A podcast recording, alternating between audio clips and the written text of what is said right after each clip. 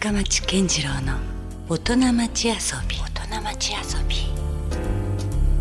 さあ、えー今週ですね遊びに来ていただいているのは藤坪自動車工業代表取締役社長の藤坪伊夫さんです、えーよろしくお願いします。はい、こちらこそよろしくお願いいたしまあます。遊びに来ていただいたというか我々が遊びに来たと言った方があの今実はこれスタジオ飛び出して、はい。えー実は藤坪自動車さんの、はい。もう車に囲まれる中で今ね、はい、ちょっと収録をしているというそんな感じですけども。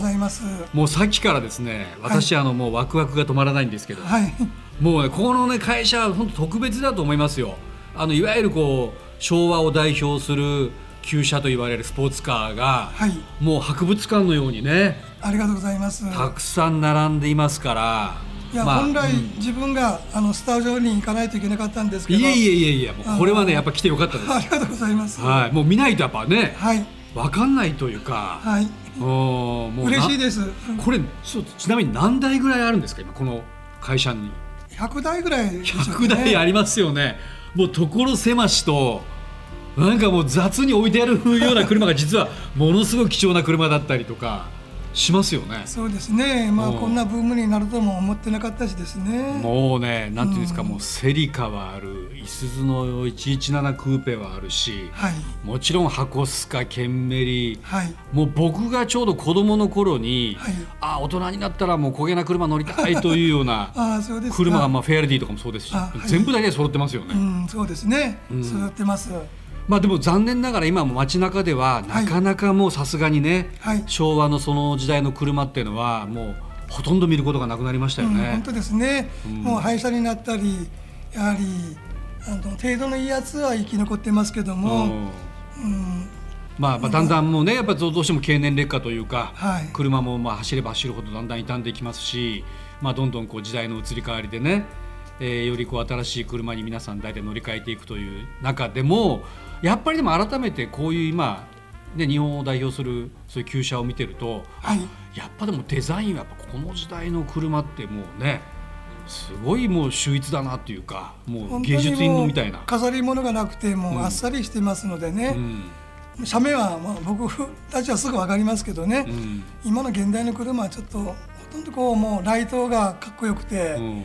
まあ、ハイブリッドはハイブリッドになっていますけどね、はい。まあ、やはりもう小さい頃から自分はもうこの旧車オールドカーが好きで。いつ頃からこういうスタイルの会社になってるんですかこれは？あのここの笹栗店がオープンした時には普通の車ばっかりだったんですよ、うん。昭和57年ですね、はい。でそれからあの友達が旧車を持ってたもんで、はい。えークラウンの観音開きとか、はい。スカイラインの 54B とかですはいね、はい。それからもう一台は、えっと、プリンスの、まあ、オイラングロリアといって名機がいっぱい巻いた車、1900の。でそれはあの並べていたら、うん。あの九州の方がやっぱり皆さん3台ともあの買っていかれたんですよ。はい。あそれでこの旧車というのはすごいあのブームだなと思いましてね、うん。それから自然とあの旧車を置くようにしししたんです。なるほどまあ、あの土地も置けるように広くなったもので、うんそういうふうに流れになってきましたですね。あじゃあもうその昭和の終わりとともにこのスタイルが始まったというか。そうですね。うんはいなるほどしかしですね、はい会社のプロフィールを見てたら、はい。もっと遡りますよねはい会社自体は。あのまあその時は藤坪モータースっていう屋号がありまして。はいえっと、僕が生まれる16年前から、うん、えー兄弟で。それ何年なんですか？創業のえっと、創業が昭和6年ですかね。昭和6年？はい。もう全然戦前ですよね。そうです。今年で87年をはい。迎えるそういう会社も実はそう多くはないんじゃないんですか？車を扱ってる会社で。えメーカーとかは別にしてですよ。そうだと思いますね。はいどういうふうにじゃあ始まったんですか最初は？えーっとですねあのーまあ親父お兄さんがいましてはい。あのーまあ熊本県で山鹿で生まれましてですね山鹿か出身で。はい。鍛冶屋の息子ではい2人生まれて、はい。兄弟兄弟が。はい。で役員でそのバイク屋を始めたんですね。あそれは福岡にじゃあ来られて。はいそうです、おバイク屋さんから始まったんですか、そうです。うんあの当時はもう四輪とかなかったね、そうか時代はまだそうですよね、はい昭和一桁の頃っていうのは。昭和10年ぐらいからやっぱり四輪車とか出たんですけども、はい。昭和6年頃っていうのはもうあの外国のオートバイの修理とか、うん。あの輸入しまして、はい。えーそれを、まあ、病院の先生とかにはい。販売したり、修理してたって聞いてました、それはそれでまあある種のこうハイカラなというか、そうですね。もう一部の人のためのなんかね、はい。ビジネスのような気もしますけどね、はい。それがじゃあそのルーツと。そうですね。ね。れからも始まりですね。それからちょっと簡単に教えてもらえます？どういうこう遍歴というかえ会社自体、ーそれからですね、はい。自分があの、まあ、博多区の、うん。えー片数で生まれまして、はい。生まれたところはそのやっぱバイクが数十台ありました。はい。はい。でバイクを販売してた時代です。修理と、修理と販売をね。あ修理と販売をはい。はい。そこで生まれまして、うん。でまあ中学まあ小学生中学になると、うん。あの職人さんのまあバラしてるところを見ながら、うん。あの自分もこう覚えてうん。組み立てたりしてたんですけども、なるほね。環境がねやっぱ特別ですよ。ねそこで組んでたらばボルトが2本あの余ったとか、ちょっとあの面白い経歴もあったんですね。えその余ったっていうのはどういうことですか？それがあの、やっぱり全部バラしたんですけど、ん。組み付けるところでビビスが2本余ったということは、うん。完全にしあの締め付けてないんですよね。どっかが なんか抜けてるというか。そうそういうことです まだそのし中学生ぐらいでしたからね、はいはい。あそういうことでずっと、うん、あもうじゃあ子供の頃からもそういう扱うことが大好きはい、だったんですか、はい、もう職人さんと一緒にずっと見ながら、はもうあの汚れながら、いうん、ドライバーとかスパナを持ってこう、あの一緒にバラしたり組んだりしてました。そんな子供いないですよね普通ね。まあもちろん家がそういう仕事だからってのはあるんでしょうけど。だからやっぱカエルの子はカエルで、うん。はい、じゃあそのもちろん機械扱ったりね車扱うのは好きだったし乗るのもやっぱり好きだったっていう。はい、乗るのがやっぱ一番好きでしたね。はなるほど。まあ、なんか続々ワクワクしながら、はい、うんで学校を卒業するわけですよね。はい、学校もあ学校中学校それで卒業しましたね。はいで高校に行ったらあの親父が、うん。えーっとまあ当時5万円から10万円の車を、うん。四輪車を買ってくれたんですよ。え高校生で？はい、まあかあの家業がもう自動車にまあねもなってますのでね、うんまあ安く仕入れて、うん。それでえーっと、うん、通学通学。オートバイでも高校の時は通学してたんですよ。はい。でも高校の門の前で砂利道であのひひっくり返りましてはいで怪我してからそれからもうオートバイは卒業したんです。よあもう車にしろと。はい。うん。で四輪車を買ってもらって。その時代って高校で免許取れてたんですか？あ自分はですね、うん。16歳で自動三輪が取れたんですよ。うーん。早かったんですねじゃあね、はい。今よりもね、はい。うん。自動三輪が取れて、はあのー実地がありまして、いうん。その多分桃田先生で名前覚えてるんですけど、点数を聞いたんですよ、はい。実績の点数、はいわあ藤坪さん98点取ってるよって言われて。優秀だ。さすが僕もうまいんだなと自分で。うん。思いましたね。へえそれでまあは難なく免許をじゃあ16歳で取って、はいと取りました。はい。でその最初の車は何だったんですか？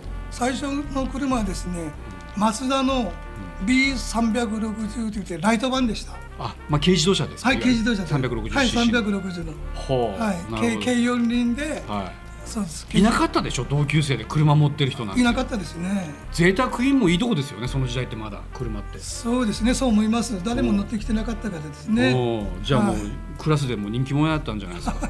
で友達乗したりしてから、うん。あの学校まで行ったり してましたね、へえ、まあ、特別なやっぱりちょっと高校生というか子供ですよね。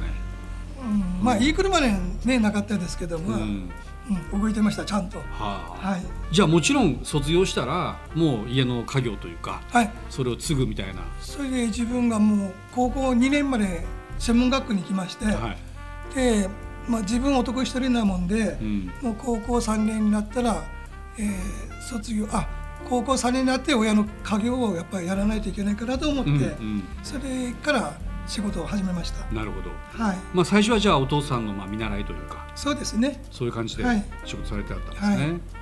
えーでそれであのどうですか？その、まあ、楽しいわけですよね。やっぱりそういう好きなわけだったそうですね、うんまあやっぱ根から好きでしたからね、うん。それそしとそうしながらうん。何年間後に、あのーモータースポーツの、うん。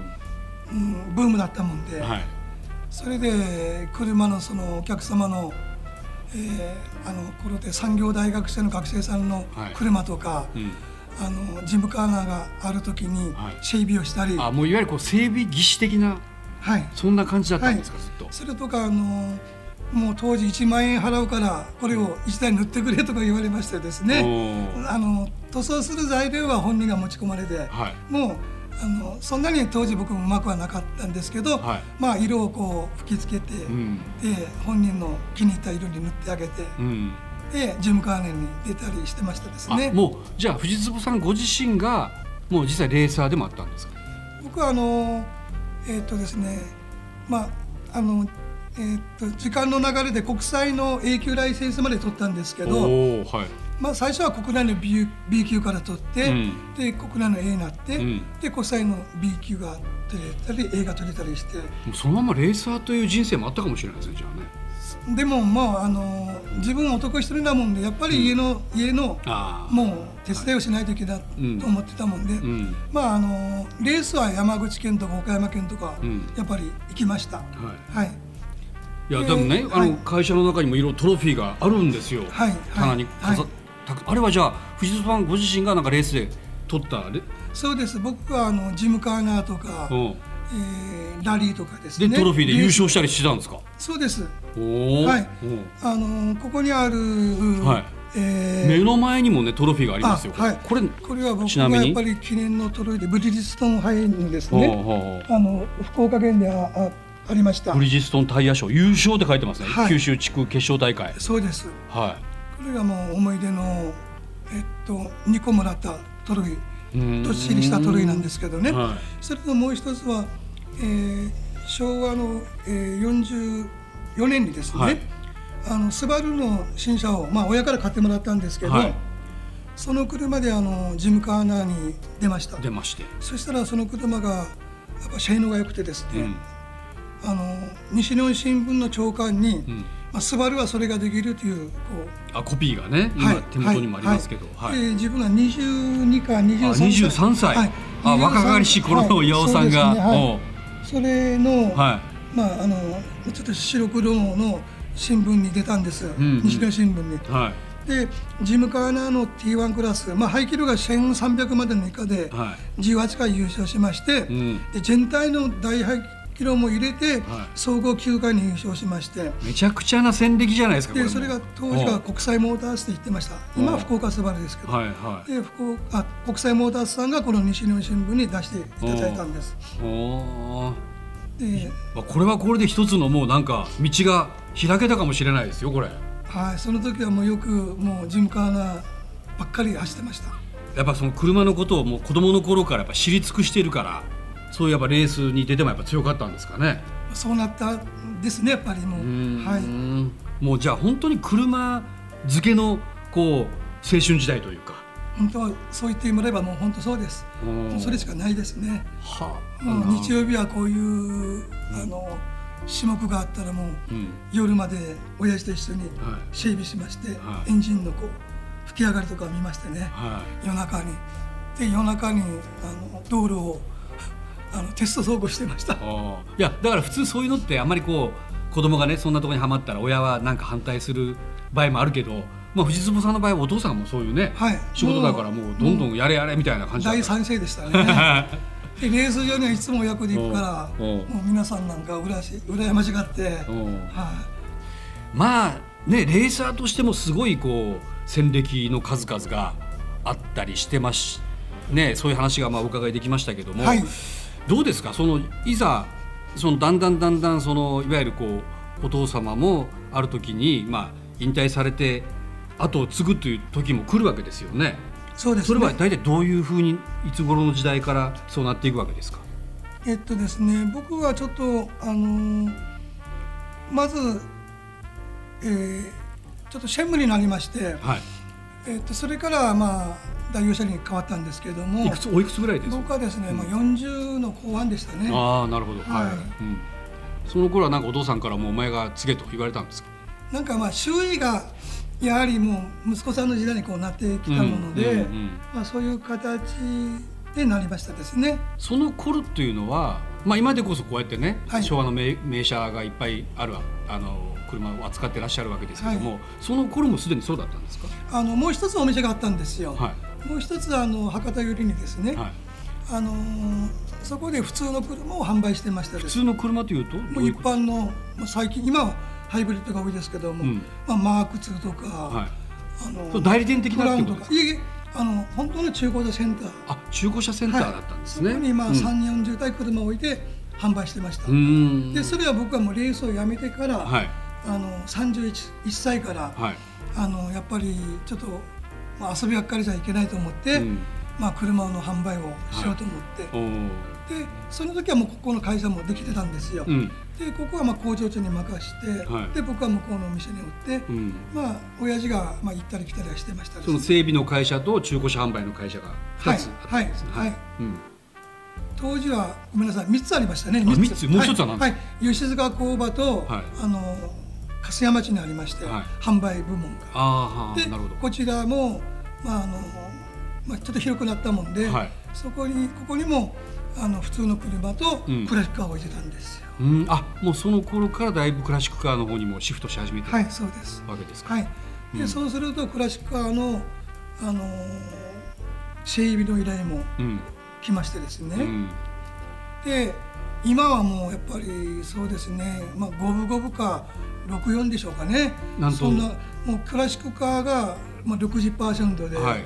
でいへあの新しい車があ新しい車の整備もされるわけですよね。はい。うん新車もたまにもうあの昔のお客さんいらっしゃいますので。あでも6割は旧車ですか？今のところこう入ってる車を見ますまあ確かにねここに並んでる車はもう今のはい。車じゃない車ばっかりですもんね。そうですおおなるほど。まあだからそういうファンは常にいるってことですよね。これだけもうどんどんどんどん新しいねハイブリッドまで出てる時代とはいえそういう昭和の、えークラシックカーを愛するまあドライバーの方もたくさんいらいるという。そうなんです、んはい、うんその仕事がやっぱ増えまして、んなかなかもう忙しきばっかりですなるほどね。あということはですよ、これはもうどうですか？あのオーナーの方というのは全国各地にいらっしゃるわけですか？あの旧車のオーナーはもう全国いますね、うんはいいらっしゃいます。全国に。でそういう方もここを訪ねて来られたりするわけですか？まああのその全国から修理持ってくるのは不可能ですので、うん、まああの京都大阪ぐらいから多いですね。西日本。はい、うん。あとはもう九州管内。はそれから沖縄ですね。い。うん。はい。そうです。なるほどね。でもなかなかねそのいや僕も憧れとしてはありますよ。やっぱはい。昔のデザインかっこいいし、はい。で子供の頃の憧れの車とかがこうやってね目の前にあって、はい。乗りたいなとは思うんだけれども、でもやっぱなかなかその時代も経てるから。はい。思うようになんかね、はい。エンジンがかからないとか、はいはい。まあ、そういう分もあるわけじゃないですか。不安もですねいっぱいありますよね、うんうん。まあ、やっぱりあのお城の人が書かれたらやっぱり今の車と違う乗り方になりますので、はいまあ慣れていただければもうものすごくいいんですけどもね、うん。いや僕もね、はい。あの初めてまあ免許取って、はい。乗った車が、まあ、やっぱりこうホンダの昔のちょっと旧車だったんですよ、はい。まあ、ステップバンという軽自動車だったんですけど、でやっぱりこう冬になったらねエンジンかからなかったりするわはいけですよ。ありますあります。もうなかなかこうままならないうん。ところもあったりするわけだから、だからはい。なかなかそれをその整備できる人ってのも限られてきてるでしょ今。そうですね。昔ホンダだったらホンダ SF っていうのがそう。板付けのホンダはね3号線にありましたね。しっかりしてるんですよ、はい。意外とメンテナンスというかね。うん。それとまあ時代の流れでやはりもう皆さんご年配になられて、うん。若い人が入ってこられたら、ん。その辺の年代の車がもう整備の能力がもうないんですね。しかも部品もない。もう今ないです。ね、はい。どうするんですか、そういう時。だから自分は部員取りを50台持ってます別の部置き場に品を取るための車があるんです。50台今 あの別の置き場に置いてます、なるほど。それが僕の強みなんですよ。なるほど。うん。だからそれがないと僕もやっぱ不安ではあります。やっぱさすがにね、そのもう、はい。そのいくらどんなに技術が高くても、はい。もう部品そのものがなかったらね、はい。どげもならんすもんね。あのお宝倉庫というのがあるんですよ。へえ、なるほど、はい。そういうストックカーがあるわけですそうね。なんです。なるほど。じゃあどうですか？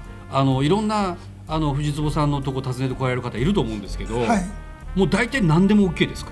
何でも OK です。それすごいですね。国産は強いですね。これはもう無理って思ったりとか断ったケースはないんですか？頭の中は頭痛いなーって考えますけど、うんうん。まあ入庫してもらおうっていうことでうん。入庫していただいて、うん。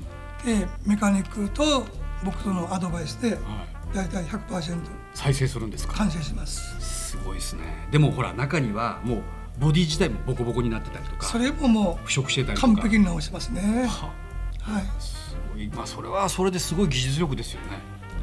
うん。いやなんかねさっきちょっと僕あの手紙を拝見してたら、はい。これはあのその感謝の手紙が来ててはい。修理出したらもう修理ができないと、はい。もう中古エンジンに乗せ替えるしかありませんねと言われた車をもうだから諦めたらしいんですよねこのオーナーはね。はいところがそのインターネットでこの富士壺自動車工業と出会ってはい。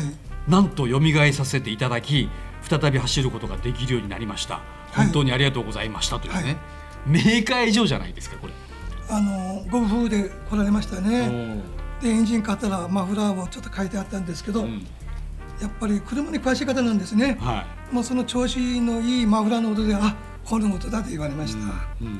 すごいですよ。だってメーカーが普通ね部品とかも何でもなんか大体こうか完備してるから直せるっていうのはありますけどやじゃないとね藤壺さんが。い。や僕もディーラーさんですから、はい。ちゃんとした見積もりは出ると思ってたんですよ、うん。そしたらもう全体の総額で出て、うん。その原因があまり分かりづらいというような言葉を言われたらしいんですね。う。ん。でうちに持ち込まれて、うん。でちょっと忙しかったから期間空けてもらってたんですよ。うん。でもうまだ連絡がありましたので、いじゃあいいですよということで、うん。で入庫してきたらもう大体僕の耳で分かりましたもんね。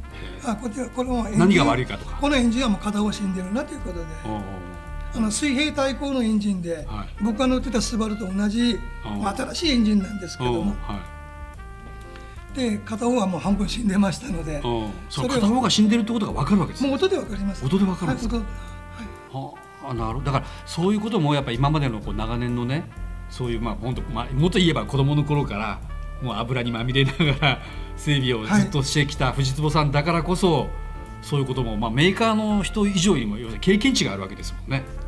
僕はもう自慢じゃないけど中学生の頃にうん。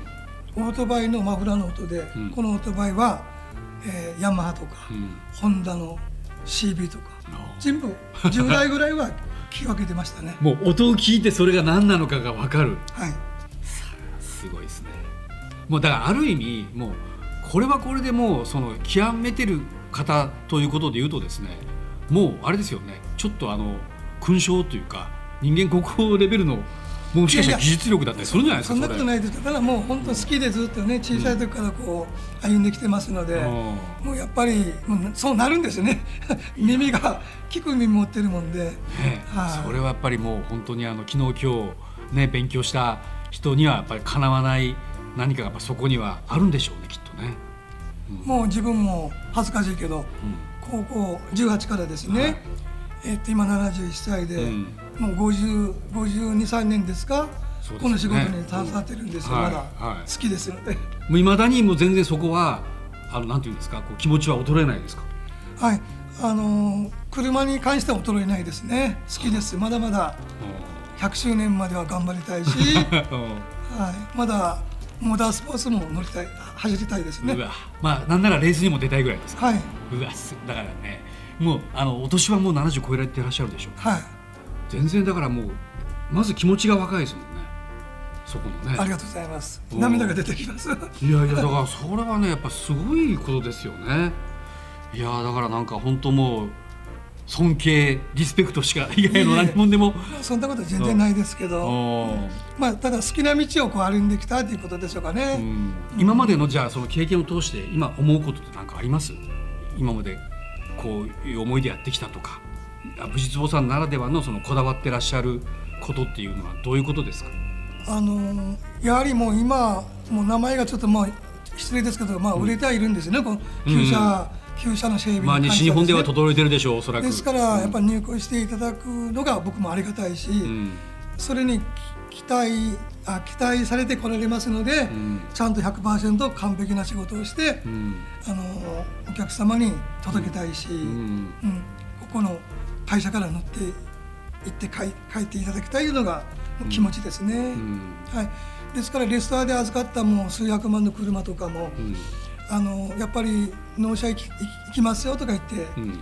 えっと先日も佐賀まで行ってもうおぎようかんを もう10本ぐらいいただいて会社の人と一緒に食べてくださいって。はい。もう4時のおやつにはちゃんと出してますよ。いやもうだからねその気持ちがやっぱそういうところで現れるんですよね。だからもう言ってみればもう藤坪さんはきっともうあの名医みたいなもんでドクターで要するに誰もが治療しねてもうおもうお手上げだった患者さんを治せる人なわけですもんね。だから、うん、そんな感じがすごくお医者さんの車も5台ぐらい扱ってるんですけど あの自分を主治医になってくれって言われるんですよ。いやだからお医者さんから分かるでしょうね。お医者さんから自分に主治医になってくれて、内科の先生でした。なるほど、ね、コルベットかっこいいコルベット持ってやってですね。だからそういうだからもう本当特別なねある種のやっぱ才能を持ってる方ということがよく分かりました。えー、基本的にこちらは、はい、えー、すごいですね。定休日は祝日だけですか？はい皆さんよく働いてくれます。土日も平日も全部営業されてるんですねじゃあ。はいそうなんです。すごいですね。それはなんか特別ななんか思いがあったんですか？休まないっていうのえー、っとですね、自分自身がやはりもう販売してる時に、はい、ほとんども日曜日出てましたので、うん、まあその流れもあり、うん、でサービス業ですので、うん、あのやっぱり当直じゃないですけども、はいあのメカニックがやっぱお客様がですね、はい、土日に車引き取りとか、うん、あのその入庫は土日でもいいですかって言われる方が多いんですよ。お仕事されてらっしゃる、ね、はい、お休みがですね。だからもう土日はもう絶対開けとかないといけないと思って交代制にしております。でもお客さんからしたら心強いというかね、だからもういつ壊れたりしても、はい、大体こうつながるってことですもんね。そうですね。もう何かあればあの積載車で引き取り行っております。すごいだからもうまさに病院ですね。本当車もね。救急車ですか。朝9時から夕方6時半まで、はい、ということで、まあ、詳しくですね、まあ、本当クラシックが好きな方とかこれはぜひ一度ちょっと見てみたいなと思う方はですね、えー、富士坪自動車工業でまあ検索していただいてホームページをご覧いただきたいと思います。えー、まあ本当まだまだねお伺いしたい話はありますので、はい、引き続きあの来週ですね、はい、またあのいろんなお話を聞けたらと思ってますので、はい、はい、ありがとうございます。よろしくお願いします。こちらこそ、はい、今夜は富士坪自動車工業代表取締役社長藤坪岩尾さんをゲストにお迎えしました。ありがとうございました、失礼しました LoveFM Podcast LoveFM のホームページではポッドキャストを配信中。スマートフォンやオーディオプレイヤーを使えばいつでもどこでも LoveFM が楽しめます。LoveFM.co.jp にアクセスしてくださいね。LoveFM Podcast